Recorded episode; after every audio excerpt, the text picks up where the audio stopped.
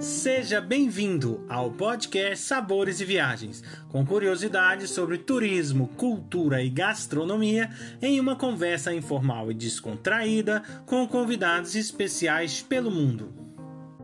A apresentação deste podcast fica por conta de Victor Barros e Guilherme Boeste, diretores do Cooking em Portugal. Hoje o nosso convidado é o chefe Francisco Pinheiro.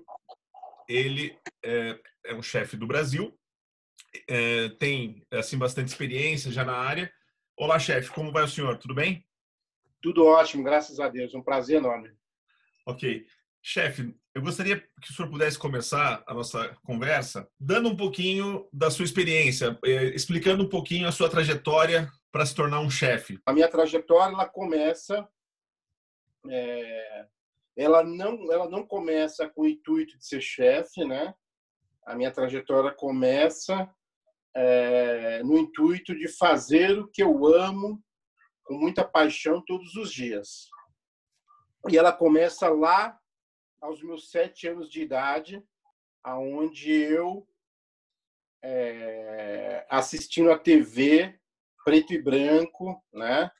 Não tenho vergonha de falar, você tira sete anos de 46, a televisão era tubo e preto e branco, tá? Eu assistindo a televisão, eu vi uma pessoa, não me lembro quem, ensinando uma receita de uma salada de frutas. É...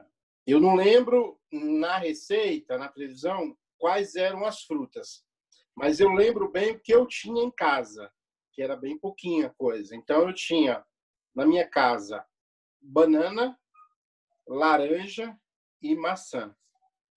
Eu imagino que maçã deveria ter uma, banana e laranja duas ou três, né? Que era uma época muito difícil. Mas isso não é importante.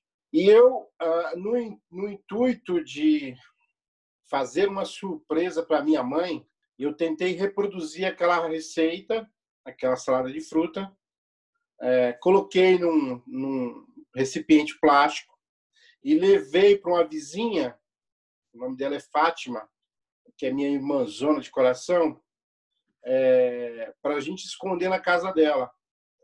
E na casa dela tinha uma geladeira azul, azul clarinha, que a maçaneta na porta né, era de, de, de, de trava, assim, para que quando minha mãe chegasse em casa, eu apresentasse aquela salada de fruta para ela. Então aí já vem o amor na execução, né, de fazer o ato mais sublime, que é o ato de cozinhar, para servir alguém. No caso, a minha mãe. Então aí tá junto o ato de cozinhar, o amor, né, em cozinhar para servir a outra pessoa. No, no, no, meu caso, a pessoa mais importante da minha vida, que é minha mãe. É, e uma bandeira que eu levanto que a gente deveria cozinhar mais para as pessoas que a gente ama, né? Então aí tem minha primeira inserção nesse mundo que é das panelas, da, da, execução, da criação. Essa receita eu nunca tive coragem até hoje de refazê-la com todas as frutas, ingredientes, especiarias que eu tenho acesso hoje, nem com toda a técnica que eu desenvolvi ao longo dos anos. Ela é guardada num coração, é, mas ela representa o macro, né? o ponto zero, o início de tudo que é uma trajetória, a busca é, até hoje, conseguir fazer o que amo até hoje, com aquela paixão de lá atrás, quando eu fiz a salada de frutas com três frutas. O ser, o chefe é um, um, um status ab, absolutamente acidental. Eu sou, na essência, até hoje, e luto todos os meus dias para ser um cozinheiro. Muito bonito aí de ouvir. E o senhor tem uma trajetória né, de muito esforço e dedicação que é louvável, né? É, desde, né, desde jovem, o senhor já comentou, mas enfim, e hoje lidera aí, né, já liderou alguns, alguns restaurantes, já teve experiência internacional, né? Então, assim, é, é, é fala um pouquinho para nós, assim, o que, que é a, a, a, sensação, né, dessas conquistas atrás de conquistas, né? De, claro, de muita determinação, esforço, mas eu acho que cada uma delas agrega valor, né, no, na, no, no indivíduo, né, na gente próprio e nos constrói para o além, né? Se você pudesse falar um pouquinho aí dessa. É, o, o, você, você falou super bem agora, né? É, as conquistas, os prêmios, as vitórias, elas são extremamente importantes para o reconhecimento e para massagear o ego. Porém, elas têm que ser fruto de muita parcimônia e muita coerência individual. Graças a Deus eu tive papai e mamãe e que me deram uma formação muito boa e me ensinaram muita coisa. E isso jamais me levou a, ao patamar de estrela. Esses prêmios eles foram importantes na minha vida, porém eles sempre me mostraram a cada conquista, né? Vamos imaginar que eu subi num, uma escadaria ou um, uma montanha, né? É, quando eu cheguei lá em cima, é como se eu tivesse naquele momento ganhado o prêmio, né? Mas quando chega lá em cima, você tem que ter a oportunidade e a coragem de olhar para baixo e ver de onde você veio, qual é a sua base, qual é a sua essência. Aí quando você faz isso, com muita parcimônia e coerência, você aproveita aquele momento no alto da montanha, é, curte aquela visão maravilhosa, porém você desce da montanha para sua origem e pega o prêmio e guarda na gaveta. Eu acho que basicamente é isso. Acho que serve para tudo, para todos e qualquer profissão. Se eu ficar muito deslumbrado com a montanha, é muito provável que eu não consiga mais voltar para minha base, para o meu início, para minha formação e aí continuar trilhando o caminho, né? Nossa, realmente isso é, é algo que, como né, o Victor falou, né, o senhor já desenvolveu uma grande trajetória na sua vida como cozinheiro, como chefe, passando por vários desafios, e daí cai para o senhor, de alguma maneira, o Masterchef. Porque, por exemplo, é, é lógico, né, chefe, que na nossa vida, do dia a dia, em qualquer atividade, a gente sempre tem que provar alguma coisa para o outro. Mas, por exemplo, o senhor chegou num grande patamar e ainda teve muita humildade, eu digo, né, para as pessoas, no caso, é minha opinião, que, que são profissionais, como o seu caso, é, participar e se expor da maneira que é, no caso, né, numa competição assim de gastronomia, tem é, um lado de muita humildade e, e, esse desejo de sempre, né, chefe, é, vencer outros obstáculos, não é? É, o, o, Guilherme, o Masterchef, ele veio na minha vida não porque eu busquei, eu procurei, né? Eu não quero ser hipócrita nem nada, né? É, eu falei isso no programa, eu acho que na semifinal, que eu tinha eu entrei com um, um olhar meio preconceituoso da, do programa, né? Eu reconheci isso e demonstrei o máximo de respeito aos chefes, né? Naquele momento que eu achava que era coerente, né? De, de, de ter passado todo o programa praticamente, né? O MasterChef ele ele entra na minha vida quando meu pai faleceu. Algum tempo antes, ele pedia muito para mim participar de um programa de televisão aqui no Brasil do Rony Von. Não sei se você conhece. Passava na, na, na TV Gazeta. Era um programa à noite. Uhum. Eu já tinha ido uma ou duas vezes. E aí meu pai é, sempre pedia para mim, Guilherme, falava, filho, você não participa do programa? Eu respondia para ele, ah, pai, não, é. Isso é bobeira, eu não quero mais saber de televisão. Não, pai, não. Sempre que ele me via, né, a gente trabalhar muito, eu já não morava mais na casa dos meus pais, é, ele pedia isso. E eu não dava importância, Guilherme. É, uma coisa boba, simples, eu deixava para lá. Quando meu pai falece, meu pai faleceu, é, depois de um, alguns anos, eu não lembro a data, aqui eu sou morrendo de data, alguns anos para frente, isso teve um peso para mim. Porque conversa com a minha mãe, a minha mãe falou assim: "Ah, filho, o pai, o seu pai queria muito que você participasse do programa, porque era a hora quando ele chegava do trabalho, ele ligava a televisão, era o programa que ele assistia. Ele ficaria muito orgulhoso de te ver lá. Legal. Então,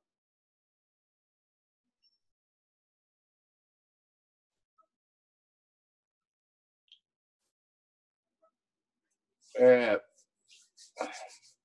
Desculpa. Imagina. Eu não, eu não fiz, Guilherme. Não, uma coisa que eu poderia ter feito, eu não fiz. Uhum. Isso teve um peso ao longo do tempo muito grande. E quando eu estava jantando com a minha filha no restaurante de um chefe amigo meu, depois de muito tempo depois, o, esse chefe amigo meu, que é o Alencar, falou para minha filha, brincou com a minha filha, que eu cozinhava, que eu cozinhava muito, brincando com ela. E aí ela falou para mim, pai, por que que você não, já que você cozinha bem, por que você não participa do MasterChef? E aí foi uma forma, né, de eu me redimir e pagar uma dívida de pai para filho e, e, eu esqueci aqui que eu me emocionei um pouco, que, eu, que o meu velho era uma pessoa muito importante para mim, né? Uhum. É, é, ainda, ah. desde que ele se foi, mas ele é uma figura importante. Em 2016, Guilherme, eu fui convidado para participar do Masterchef. Não, falo, não tenho vergonha nenhuma, eu não fui atrás, eu fui convidado.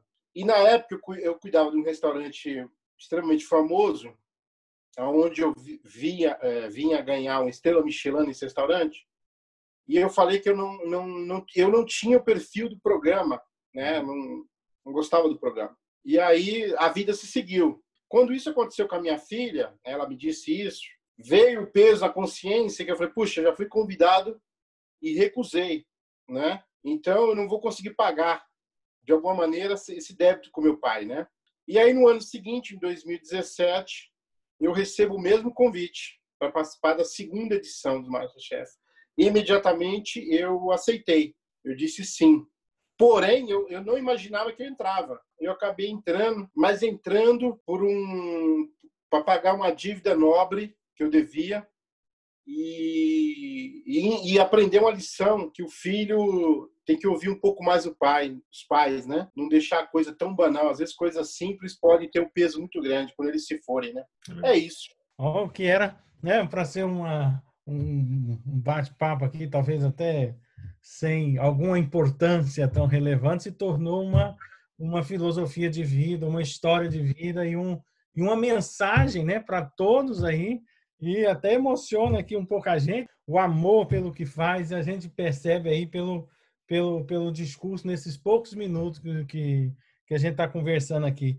E aí a minha pergunta assim seria como é que né, toda essa como é que todo esse amor, né, ele é traduzido, né, na nos, nos seus no seu não só no seu percurso, mas nos pratos, né, que o senhor elabora, se você busca o, a sua base sempre, né? A gente já conversou aqui com alguns chefs e o chefe sempre comenta que a minha eu, eu rodo o mundo, eu ando o mundo, mas as minhas origens permanecem. Então, sempre que eu posso, eu coloco aquela erva que é específica ali de Portugal, eu tento remodelar isso. Como é que o senhor trabalha essas coisas ao longo da sua vida, da trajetória?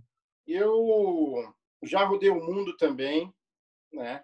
Tive a grande oportunidade na minha vida, vindo de uma formação humilde. Acabei indo parar no Instituto Pobocuse, na França, onde fiz um estágio de três meses, em 2003. Tive a sorte de trabalhar com os melhores chefes do Brasil. Tive a sorte de trabalhar cinco anos somente, cinco anos, com o chefe Laurent Ciodot, um francês radicado no Brasil, que, que, que, na minha humilde opinião, é um papa da gastronomia brasileira, mesmo sendo francês. Se hoje nós trabalhamos com produto como grana padano, azeite português de extrema qualidade, se hoje trabalhamos com arroz italiano, é porque esses europeus vieram para o Brasil há 30 anos e traziam na mala, e hoje a gente tem a oportunidade de ter esses ingredientes à mão. E fora os ingredientes que eles traziam na mala, como eu conheço várias histórias, eles valorizavam muito o produto brasileiro. Então, eu passei, vamos dizer, eu fiz faculdade, eu não, eu não fiz faculdade, mas eu fiz da vida. Então, eu fiz pós-graduação, mestrado na vida. É, e a vida me ensinou, com os tombos, a ser um profissional melhor. Eu confesso a você que já fui um chefe muito metido a besta, muito metido a besta, cheio de fru-fru-fru, né? Só bota a, a cebolete na direita, no ângulo de 45 graus, na posição tantos centímetros, Já fui sim. Peço perdão, né? As pessoas trabalharam comigo nessa época que eu deveria ser muito chato. Mas hoje, ô Vitor, hoje não.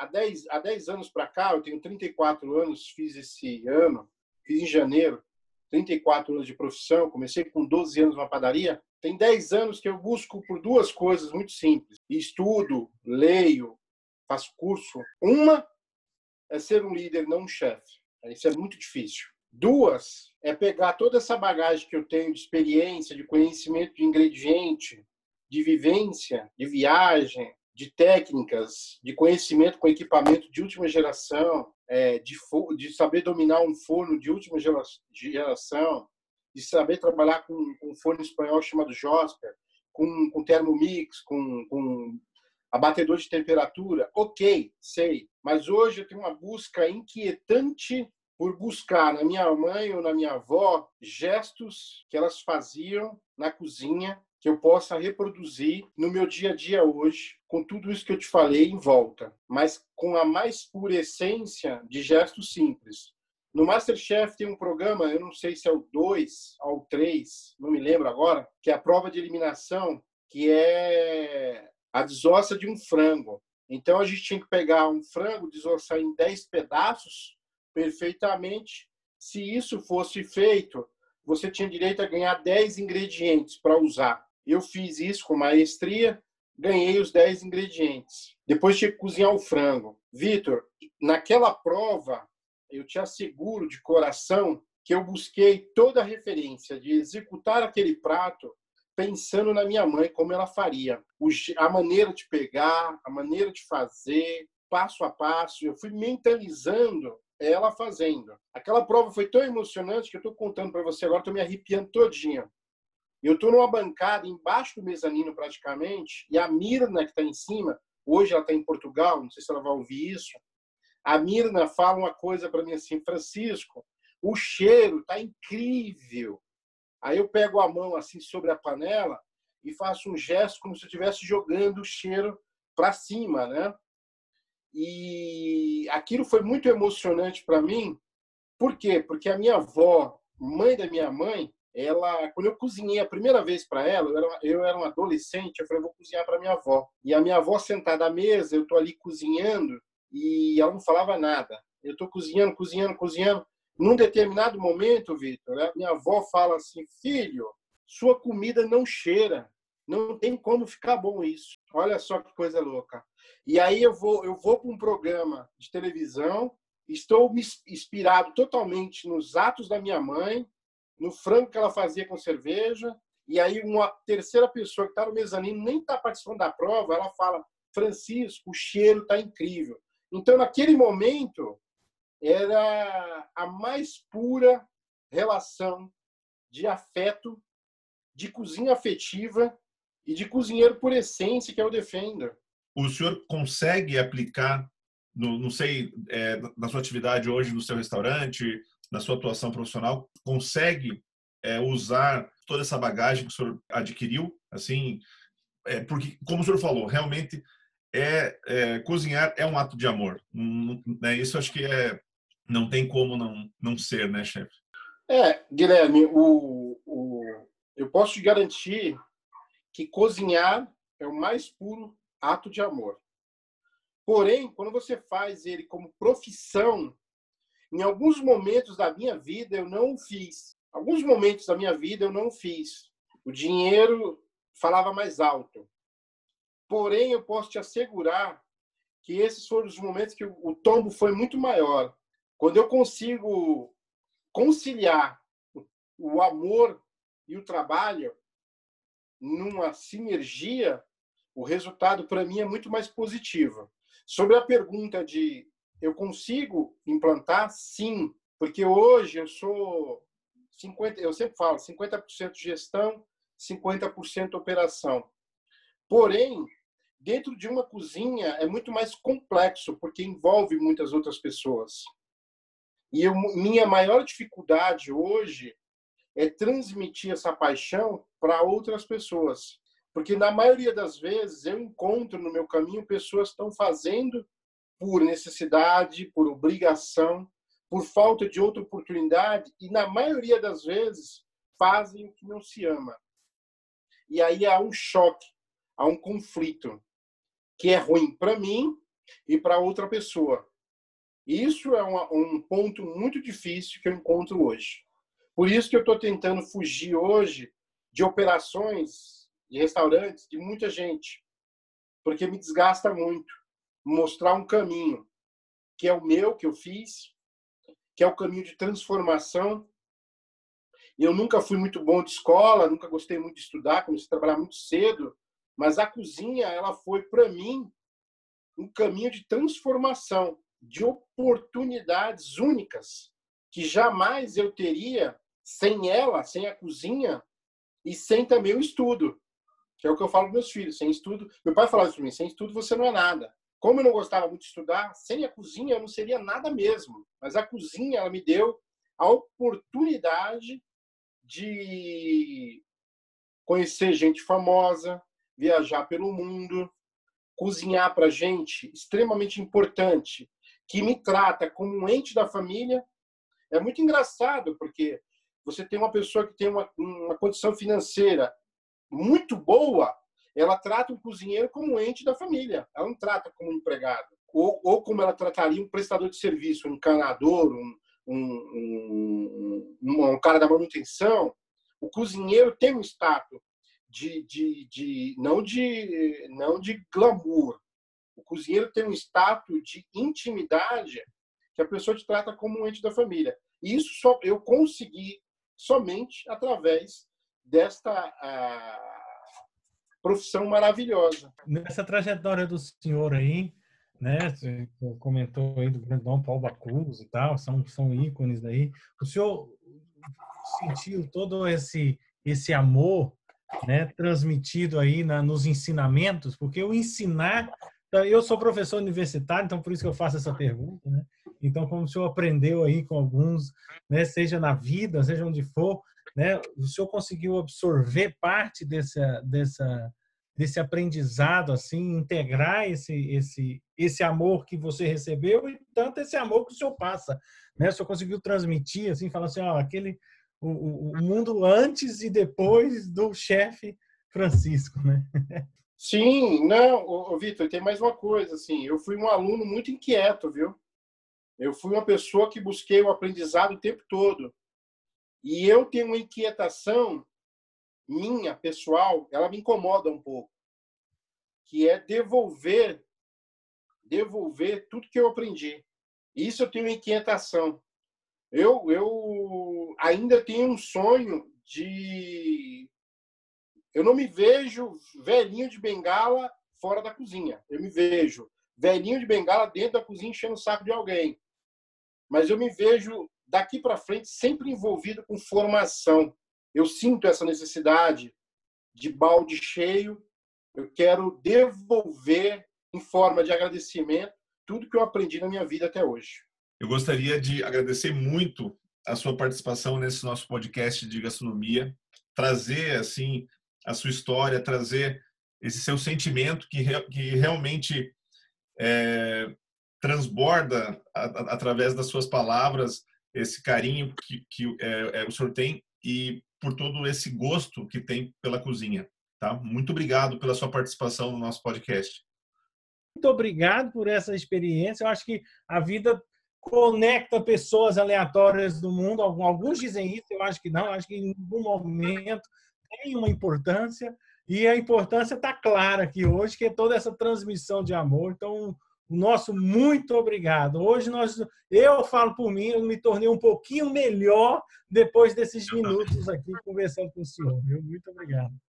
Eu que, eu que agradeço de coração, Vitor. E eu acho que a única missão é minha hoje é ser um bom exemplo, né? Porque o mundo está cheio de mau exemplo, mas eu quero ser um bom exemplo para um jovem que está querendo é, trilhar o caminho da gastronomia por uma pessoa que tem mais idade, que não não fez o caminho da gastronomia porque não teve N, teve N motivos para não fazer, ele quer fazer agora, mas está inseguro. É, eu quero ser esse exemplo, que tudo é possível mediante a força do trabalho. Eu tenho uma frase que eu até falei no programa, que é uma frase que é, é meu lema, é escrita na, sobre a minha cama, que meu pai falava isso para mim. Falava algumas frases, eu falei algumas no programa, mas tem uma que marca, e serve para todo mundo, né? É, com a força do meu trabalho, eu posso e mereço mudar a minha própria realidade. Isso era dito por um senhor analfabeto que mal sabia escrever o nome e que me deu toda a formação que eu tenho.